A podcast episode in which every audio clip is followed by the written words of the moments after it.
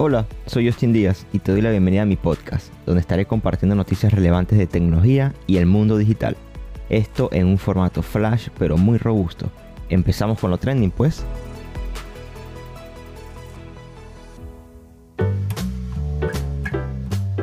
Un gran paso está dando la empresa TVN Media al irse por el camino a una plataforma con suscripción, al mejor estilo de las grandes compañías de streaming y esto de verdad se aplaude porque así es como ha logrado sobrevivir el periódico. Y te pongo el ejemplo del New York Times, del que soy un gran fanático, que gran parte de sus ingresos son por el servicio digital.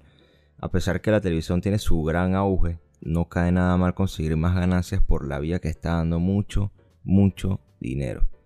TVN Pass es una plataforma disponible desde hace dos años y en la que se puede ver su programación en su pantalla principal, como también la de su hermano TV Max, así como escuchar lo que pasa en radio pero ahora han añadido un ingrediente llamado TVN Pass VIP. Te citaré lo que comentaron a través de su sitio web, ya que comentaron que esta actualización será una sección de alta calidad en la plataforma, donde los usuarios podrán disfrutar de contenido exclusivo con películas, series y novelas antes de su emisión. Ok, el costo de este servicio es económico, solo tienen un plan y es de 1.99.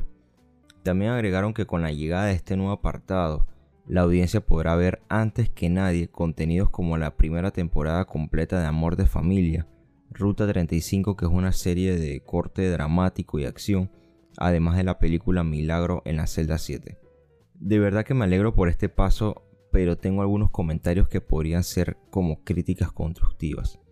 Soy de la opinión que si pago por un servicio como Netflix, HBO, Apple TV, entre otros, es porque tengo algo exclusivo en el caso de esta nueva actualización que está haciendo TVN, la diferencia no es mucha a lo que pasan en pantalla y no encuentro una razón para suscribirme si al final el que no paga igual disfrutará el contenido. De los tres contenidos que han usado para comenzar podría considerarlos peligrosos para el éxito de esta movida. Milagro en la celda 7 es una película muy popular en Netflix. Amor de familia es una novela pautada en el horario vespertino, ya pasando en televisión. Ruta 35 no es una serie muy llamativa para ver en digital. Como te comentaba, soy de la opinión que lo que está en digital es porque es exclusivo. No se vale que te suscribas, pero al día siguiente está lo mismo en televisión.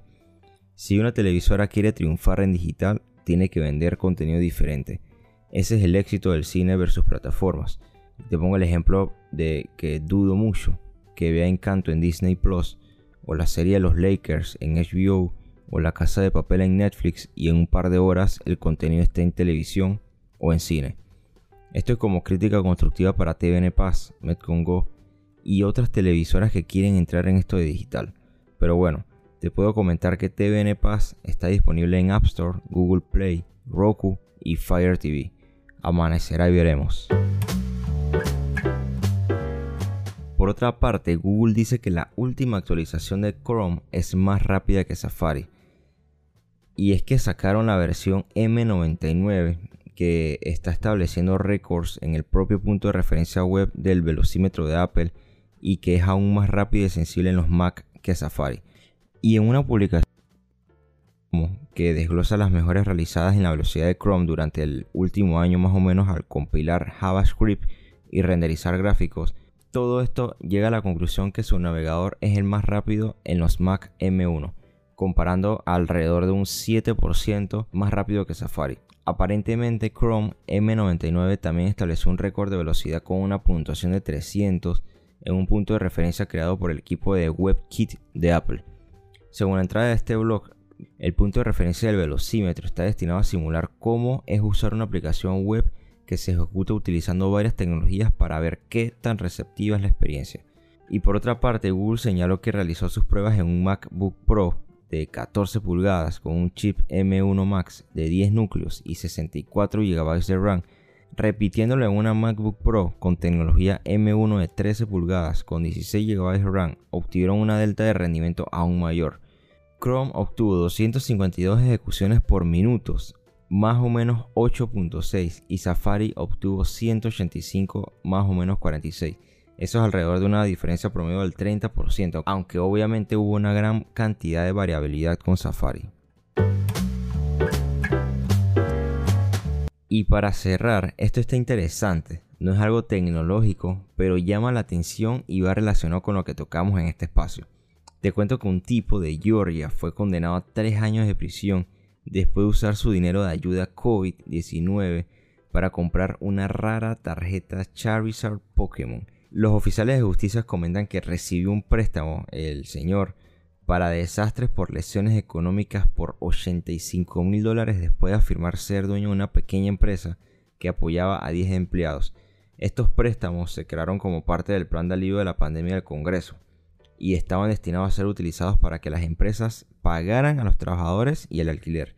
Sin embargo, una vez que el señor obtuvo el dinero, el Departamento de Justicia de Estados Unidos dijo que unos 57.789 dólares los utilizó para comprar esta tarjeta, que es de primera edición, sin sombras y es holográfica con una calificación de 9.5 gemas. Ahora el tipo tiene como sentencia pagar 10 mil dólares, además de los 85 mil dólares en restitución y 3 años de prisión. Tendrá adicional 3 años de liberación supervisada después de los 3 años que tiene que pagar en la cárcel. ¡Qué locura! Hasta dónde llega el fanatismo, si es que se le puede llamar fanatismo a esto.